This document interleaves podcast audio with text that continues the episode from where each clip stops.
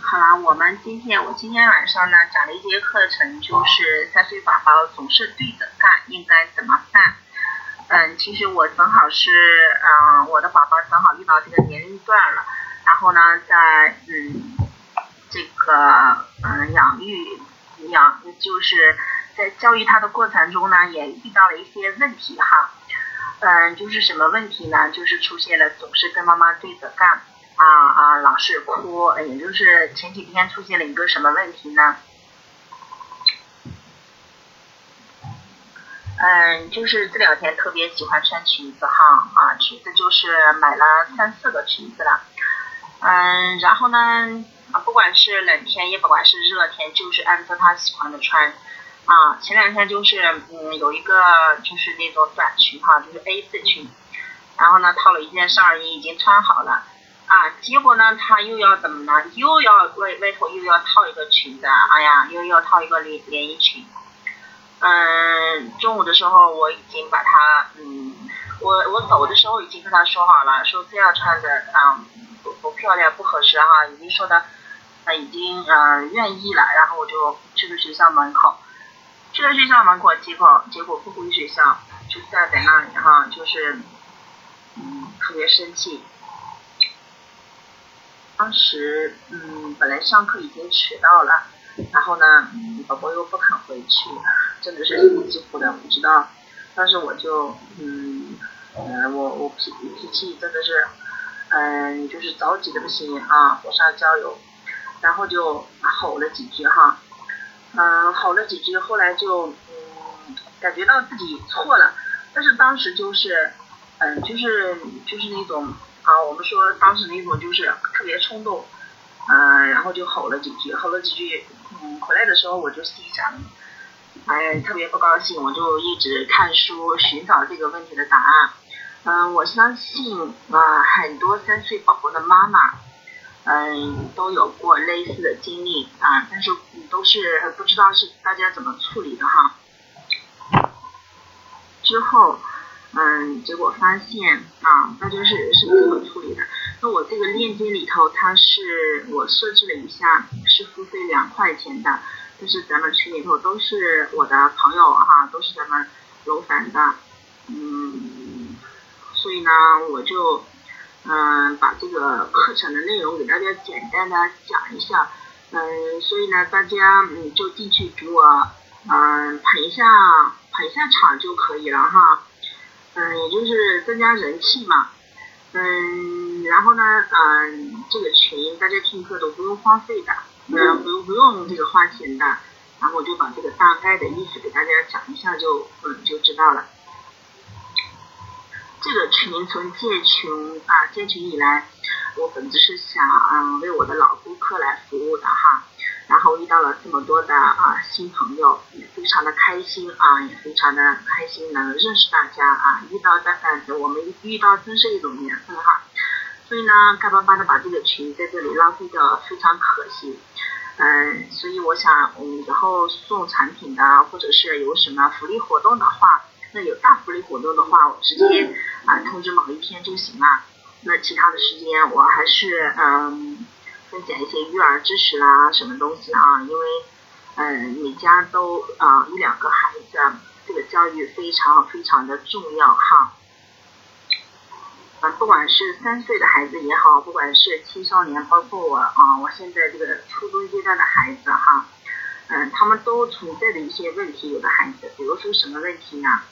嗯。比如说有些孩子啊，自我意识比较差，也就是咱们经常说的没主意哈。啊，有的孩子甚至结婚啊成家之后，嗯，就是成人之后，他也缺乏这种自我意识的这种表达。那曾经有一位心理学家对中学的中学生啊进行了一下调查，就是嗯什么调查呢？对一百五十名的学生啊做了一下自主性的调查。那当心理学家啊问到你们生活和学习上遇到难题的时候，但是呢一时又解决不了，那么你们该怎么办？嗯，一百五十名学生异口同声的回答：有困难当然是找父母解决。那一百五十名学生当中，没有一名学生回答有困难自己解决，实在解决不了的话，我们再求助父母，很可惜哈。然后呢，当心理学家又问啊，他们将来有什么理想，或者是打算从事什么职业的时候，百分之七十的学生回答啊，要回家问了父母才能知道。完这个调查的时候，这位心理学家。在总结他的调查结果的时候，非常忧虑的说：“其实就是孩子缺乏自主性，那么这个孩子缺乏自主性到了初中阶段表现出来了，或者是成人之后表现出来了，那他是什么时候欠了账呢？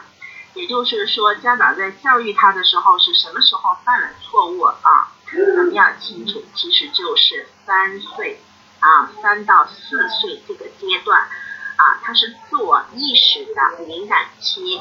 那么，自我意识的敏感期是啊，从怎么就知道这个自我意识的敏感期到来了？嗯，就是说，孩子生下来婴儿时期啊，嗯，他没有自主的能力，他还不会走的这一段时间，他是需要依靠父母来啊做事情的，就是父母让他做什么，他做什么。当孩子当过了两周岁的时候，过了两周岁的时候，基本上就嗯学会了啊自己的说以表达一些能力啦，或者是自己能做一些事情了哈。那这个时候的孩子他有这个自我意识的敏感期，有的孩子晚，有的孩子是呃早哈。最早应该也在两岁，那最晚也就是三岁左右，四岁了哈。嗯，就是这个时期，他就是。嗯，开始说什么呢？开始就是家长让他做一件事情的时候，他说不，啊，或者是我就不，也就是说不。这个时候，其实孩子从小这从从啊听到这个是的这个字的时候，那已经是啊孩子已经有了自己的选择权。我们家长就不要过多的干预了哈，也就是自我意识敏感期的到来了。发现我们大部分的家长在这个自我意识敏感期没有做好，包括我是老师。那么我遇到这种情况的时候，我习惯性的啊啊就拒绝了哈，或者是没学车什么，嗯，没有意识到这个重要性哈。嗯，也就是说我轻视了这个自我意识，甚至我就刚开始没有看书的时候，嗯，我就不知道什么是自我意识的敏感期哈。都不知道什么是自我意识啊，也不知道有这么重要。嗯，其实当我看到这个心理学家的调查的时候，我知道啊，这个非常非常的重要哈，会影响孩子的一生啊。所以说，这个自我意识是非常重要的一项，家长我们不不能忽略的一项哈。那这个时期如果没有处理好的话，那会导致一个什么样的情况呢？就是孩子啊没有自主选择的能力，什么事情都会依靠别人去解决，依赖性非常强的孩子就是这个样子啊，依靠父母去解决啊，就是因为我们家长在自我意识敏感期的时候啊没有处理好。家长是怎么样处理的呢？我举几个例子哈，比如说在超市里面，妈妈带着宝宝啊去逛超市了。然后呢，宝宝就在里面跑过来跑过去，嗯，闹得妈妈非常心烦。然后呢，妈妈就对他大声吼：“不要乱跑！”然后吃饭的时候，宝宝吃几口就去玩自己的玩具了。然后妈妈怎么说也不听。然后这时候爸爸就吼了：“不要玩了！”然后呢，过马路的时候，嗯，啊，妈妈要拉着宝宝的手过马路，结果呢？宝宝就自己一个人要跑了，然后妈妈着急的大喊：“不要在马路中间走！”嗯，甚至呢，妈妈在厨房里做饭，嗯，然后啊，这个小宝宝要去这个，嗯，帮妈妈洗碗了，或者是拿什么东西的时候，妈妈就说：“啊，不要弄，怕打烂了什么的。”哈，我们经常遇到的这些事情。然后呢，我们先抛开这个问题啊，我们嗯，遇到问题是这样说的。啊，抛开这个问题啊，如果在听的家长朋友可以呢，啊，按照我说的去做一下。啊，在听课的呢，请闭上眼睛，然后听我说。嗯，现在开始，不要想老虎。不要像北虎，也不要想华南虎，不要想武松打死了那只老虎。那么你听到我这句话，好了，大家睁开眼睛。那么听到我这句话的时候，当我跟你说不要想老虎的时候，那么你问自己，你心里头是想的是什么？你是不是在想老虎，而且满脑子想的都是老虎，对不对？那这是为什么呢？是因为每一个人的潜意识都不接受否定的词汇啊，越是不要做的事情，他潜意识就会告诉你要做。那么我们成人。是这个样子，我们孩子肯定也是这个样子，对不对？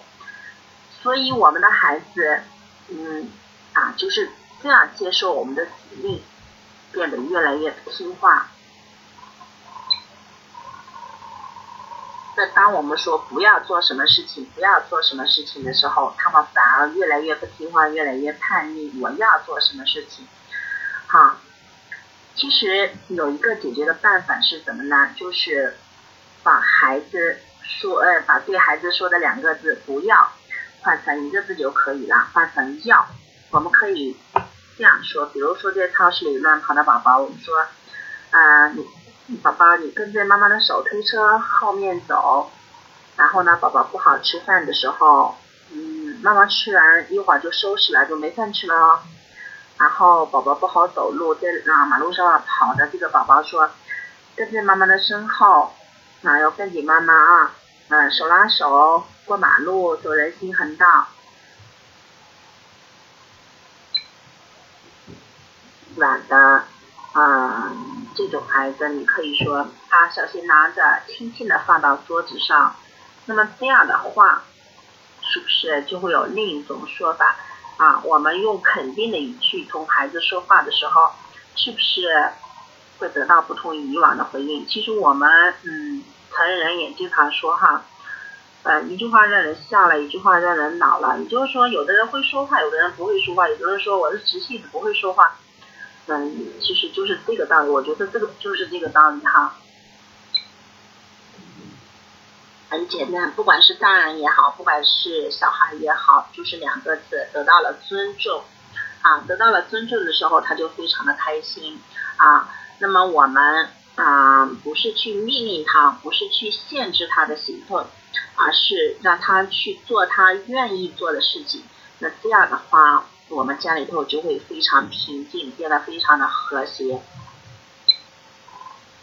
这是第一种情况。那么第二种情况，我们啊，除了把不要变成要的时候，我们也可以让孩子做出选择嘛，对不对？我们给他提建议，然后呢？让他做选择。那么有这样一个案例啊，就是说客人到家里做客，饭桌上啊，三岁的孩子呢不肯喝牛奶，闹着非要喝大人的碳酸饮料，啊，大家肯定也见过类似的场面。那如果是你的话，你应该怎么做呢？啊，你有呃，你你可能因为有客人在，怕难堪啊，然后就答应了孩子的要求。你可能哄孩子说牛奶喝了，明天妈妈带你去超市买玩具。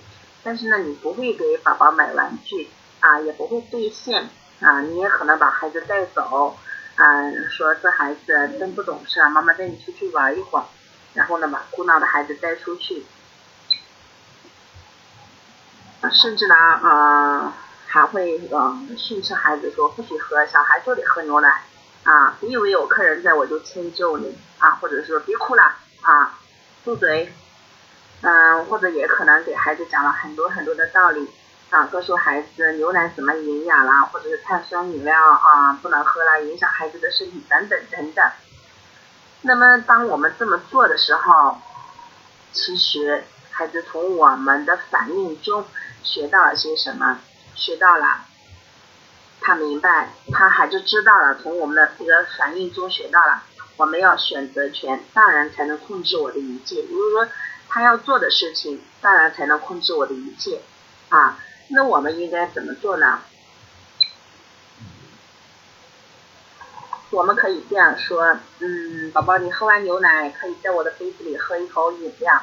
其实这是一呃，这是一个选择性的问题，啊，其中隐含的选择有两个，也就是说，你可以选择喝牛奶，然后呢，喝一口饮料，啊，你也可以选择不喝牛奶，但是呢，饮料也不能喝。那么这样的话，孩子就很自然的选择了喝完牛奶，然后呢，嗯，避免了嗯就是在客人面前的那种尴尬哈。好了，基本上这一节课的主要内容就是啊，针对这个案例告诉大家啊，这个孩子应该啊，如果碰到这些事情的时候，我们应该怎么样选择？那么最后一个讲的就是孩子有这个负面情绪的时候，比如说和小朋友打架了。啊，或者是怎么样的时候，那么我们父母应该怎么样？很多父母说，那人家打你你不会打，你怎么这么呃善良了，或者是怎么怎么的哈？其实这是一个错误的啊教育方法。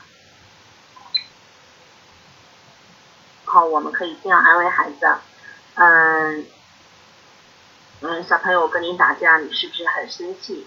也就是说，我们先要接纳孩子的情绪。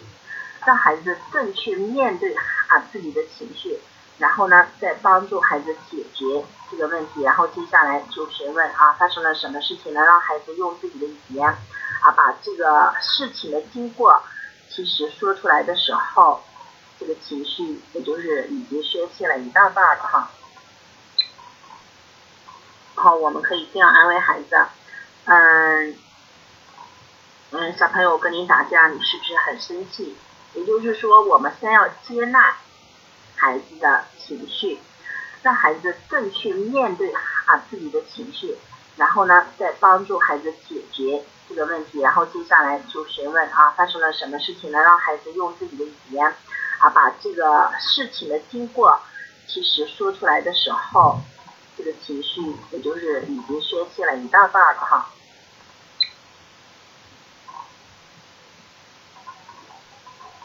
也就是说，遇到这个负面情绪的时候，我们先要接纳孩子、理解孩子，然后再去做宣泄的事情。